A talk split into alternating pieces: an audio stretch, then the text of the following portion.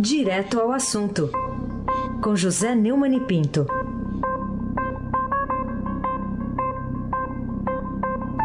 Olha, pela música que vai tocar hoje, já estou dando spoiler aqui, deveria chamá-lo de Neumané, mas não é, é o Neumané. Bom dia, Neumann. Bom dia, meu caro amigo Heisen Abac. Bom dia, Camila Tulinski. Bom dia, Almirante Nelson Volter, de volta ao comando do nosso pedalinho. Tchau, querida! Bom dia, Moacir Evangelista Biase. Bom dia, família Bonfim, Emanuel. Alice Isadora, bom dia. Ouvinte da Rádio Eldorado, 107,3 FM. Aí sem abaque. Bom, vamos ter que começar falando de um assunto muito triste, né? Pelo menos oito pessoas morreram e onze ficaram feridas quando um motorista em uma caminhonete avançou ontem sobre ciclistas e pedestres no sul de Manhattan, em Nova York. E a pergunta é até quando né, que a gente, que a humanidade, terá de conviver com esse tipo de insanidade, para dizer o mínimo, né, Neumann? Para dizer o mínimo. Este foi o primeiro atentado terrorista com morte em Nova York desde 11 de setembro de 2001, né? As Torres Gêmeas. É, segundo a polícia, o motorista gritou Allahu Akbar, Deus é o maior quando, em árabe, quando saiu do veículo carregando duas armas sem munição real. Atingido por um oficial no abdômen, ele foi preso e levado a um hospital. As autoridades não revelaram ainda a identidade, mas a idade dele, 29 anos. Segundo a NBC, ele veio do Uzbequistão e migrou para os Estados Unidos em 2010. Mas a rede ABC diz que ele se chama Saifullo Saipov e é da cidade de Tampa, na Flórida. Há uma sensação de choque, é o mínimo que se pode dizer. E foi o que disse o Estadão Broadcast a enfermeira Patricia Logan, natural da Flórida e que estava em Nova York para uma entrevista de emprego. Ela disse que estava saindo do memorial do 11 de setembro eh, quando viu a aglomeração. E disse que era, pensou que era alguma coisa a ver com o Dia das Bruxas.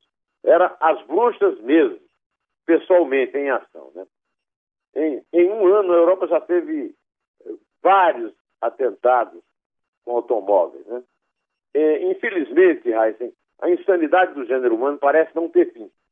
E ainda vamos ter que conviver muito com esse tipo de loucura e fanatismo. Nós só temos é, de reagir com firmeza e não deixar que isso nos atinja a ponto de comprometer os pilares da tolerância e de um convívio livre, respeitoso e permanente. Não fazer o que faz uma das desgraças da humanidade hoje, que é o Donald Trump, que esta madrugada tuitou o seguinte: acabo de ordenar ao Departamento de Segurança Interna o reforço de nosso programa de revisão já extremo. Antes ele já tinha dito: ser politicamente correto é bom, mas não para esses casos. A reação do Trump é estúpida, preconceituosa e só funciona é como se fosse jogar gasolina na fogueira. É justamente desse tipo de ação de governantes que temos de repelir e rejeitar Aysen Abac. Muito bem, que pode ter justamente o efeito contrário, de estimular né, os outros insanos. O Neumann, vindo aqui para os nossos assuntos domésticos, com aquelas mudanças favoráveis às empresas de transporte privado de passageiros, lá por aplicativos, o Senado aprovou nessa noite que passou por 45 votos a 10 o texto base do projeto de regulamento aplicativos aí de táxis no Brasil. Em que, que a direção, uh, em que direção o, do, o, vai o Congresso aí nesse caso agora? É, você sabe, esses aplicativos são muito comuns e populares, né? Uber, principalmente, o Cabify, o 99. A proposta sofreu alterações e vai ter de voltar para a Câmara dos Deputados. É, o que foi aprovado na Câmara era visto como favorável aos taxistas, o do Senado mais favorável aos aplicativos. Vamos ouvir um senador do PSDB, o senador Terraço, falando a respeito desse assunto. Por favor, meu caro amigo Nelson Volta, de volta, bem-vindo. Eu defendo uma regulamentação justa, uma regulamentação equilibrada, que não limite, que não afaste a, capacidade empreendedora e a liberdade das pessoas decidirem se querem ir de táxi, se querem ir de Uber, de qualquer dos aplicativos? Pois é, é meu caro amigo Aysen Abac, os aplicativos, você sabe, melhoraram muito o serviço de táxi em grandes cidades. Em São Paulo, olha, você não anda mais naqueles táxis fedorentos, caindo os pedaços, motorista mal-humorado, graças à concorrência. A concorrência é sempre algo saudável. A concorrência, a tolerância, o convívio. Essa, essa pressão de taxista batendo em diretor da Uber, como aconteceu lá no Senado, isso, isso não é digno da civilização. Viu, meu amigo Aysen Abac? Muito bem, agora volta. Agora o Congresso tem que ser pressionado é. para agir sempre em defesa do cidadão usuário. Sim. Não ficar fazendo jogo político de taxista, Uber, não sei o que, não. O, o, interessado tem que ser o cidadão. E ele é que tem que ser beneficiado nas decisões do Congresso. Não o Estado ficar controlando tudo, né, É isso. Agora, com a decisão da lá do, do Senado, volta para a Câmara, que vai dar a palavra final, porque houve alteração lá no projeto. Agora, vamos falar, vamos falar de cinema, Neumann. Você gosta tanto de cinema, né? O Ministério Público do Rio, né? Por que, que ele começou a investigar agora a cinemateca montada para uso dos detentos da cadeia pública José Frederico Marques, lá em, Benfica, na zona norte do Rio? É que por coincidência, aliás, você lembrou bem, eu gosto muito de Eu comecei no jornalismo como crítico de cinema no Diário da Balbrema e, e fazia um programa na Rádio Caturité, em Campina Grande, chamado Sétima Arte. Agora, nessa cadeia aí, Zé Federico Marques, está preso o ex-governador Sérgio Cabral. Segundo a Secretaria Estadual de Administração Penitenciária, os equipamentos dessa cinemateca, avaliados em cerca de 23 mil reais, foram doados por dois pastores e uma missionária, em nome da Igreja Batista do Meia, da comunidade cristã Novo Dia. Acontece que o, o, o pessoal do Jornal Nacional andou fazendo uma pesquisa e pegou o fio da meada e foi atrás e essa é uma criança sem pai, viu? Não tem pai, ninguém assume essa doação. E aí o Ministério Público Estadual suspeita de crimes contra a administração pública e falsidade ideológica ou material. E nós ficamos sabendo que o juiz Marcelo Bretas tinha toda a razão ao mandar o, o, o, o Sérgio Cabral o presídio federal em Campo Grande, no Mato Grosso do Sul. Esse, essa descoberta desmoraliza completamente a decisão de Gilmar Mendes suspendendo essa transferência. De certa forma, o Gilmar e o Cabral se alinham numa cruzada para desmanchar as instituições do Estado de Direito, principalmente Procuradoria, Polícia e Justiça. Nós temos de estar atentos, conscientes a esse tipo de oportunismo. Ah, eu, aliás, o, o, o Raíssa Gilmar me lembrou uma figura da minha adolescência, o Joca Leite, que era comerciante no mercado da Prata, lá em Campina Grande. Joca Leite se pretendia é, integra todo mundo, queria proibir tudo. É, é o Gilmar Mendes. Ora, o juiz mandou fazer a transferência, sentiu ameaçado. Tinha razão de se sentir ameaçado. Não tem o menor sentido falar de bijuteria no, no, numa discussão sobre é, lavagem de dinheiro com droga. Foi confirmado pelo, pelo Tribunal Regional Federal. Foi confirmado pelo Tribunal Superior de Justiça. E só o Gilmar está certo, o, o desculpe a irreverência, mas o Supremo, que não é só o Gilmar. O Gilmar não foi sorteado, ele foi escolhido para soltar, ou para não soltar, para não transferir o Sérgio Cabral e deixar ele assistindo o filme, só que não vai adiantar, não, a, a, Cinemateca foi suspensa. Né? Agora, o, o, Supremo inteiro está se trans, é, transformando numa delegacia de bairro de prostíbulo, meu amigo, de zona do Baixo Meretrício, meu caro Raíssen Abai. Bom, você que sempre cita aqui que eu fui escrevente do judiciário, posso dizer então para você que não, nunca vi alguém e não se pode tratar um juiz dessa forma, assim como tratou o ex-governador Cabral. Não é dessa forma que se dirige a um juiz. Né? E ameaça mesmo? É. Ah, quem é que não conhece essa? Olha, o seu filho estuda em tal escola. Olha, você tem uma família aí Isso, que é. tem uma, uma loja de bijuteria lá no, no Ceará, né? Ah, pelo amor de Deus. Aí vem o, o Gilmar decretar que isso não é, não é ameaça, da mesma forma que ser padrinho de casamento não é sinal de intimidade nem familiaridade. Pelo amor de Deus, Raíssa Abate. É, quanto, ah, ao...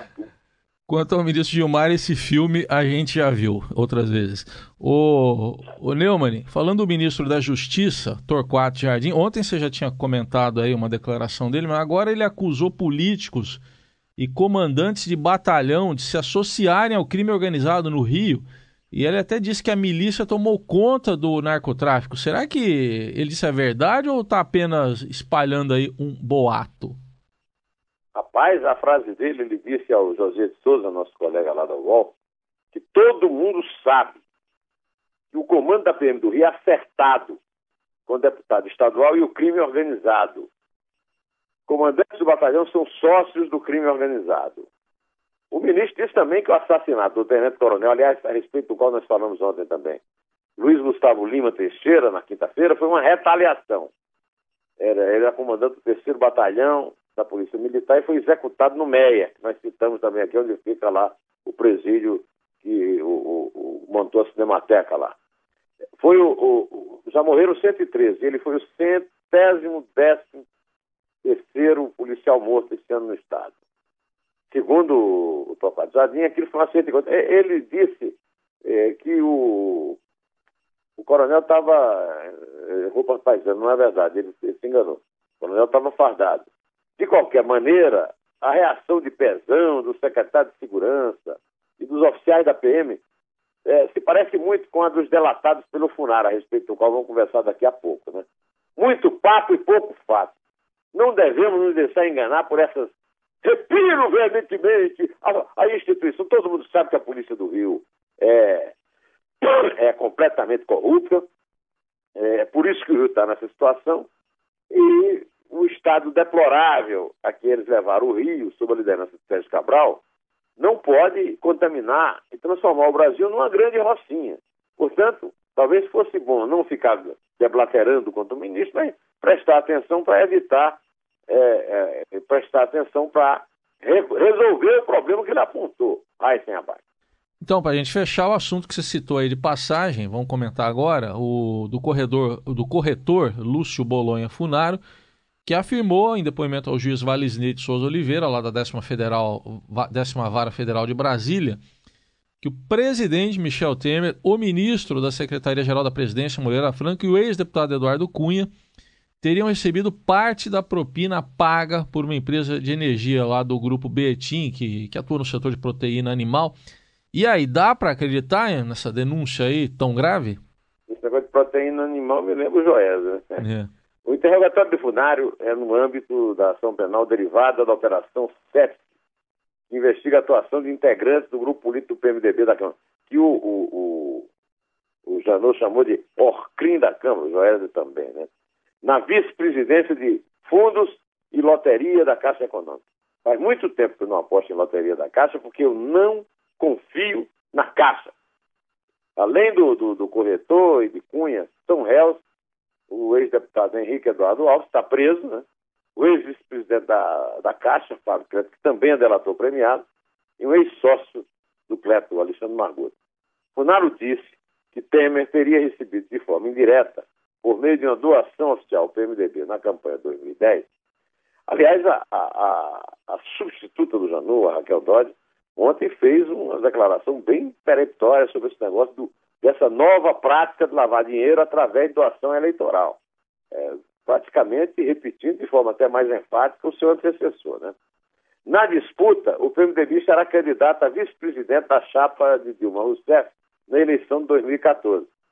Ele disse que o Eduardo Cunha, o Funaro falou que o Eduardo Cunha ficou com um milhão, dois milhões foram destinados a Temer, e o, o, o delator disse que o, o Moreira Franco recebeu um dinheiro destinado lá do, do Celestino Bertin, né, que é o dono lá da, da, da empresa de energia que estava sendo favorecida no, no, negócio lá da Caixa. Né? De acordo com o delator, em 2010, Moreira Franco teria deixado o cargo que ocupava na Caixa para exercer a função de tesoureiro de propina para Temer.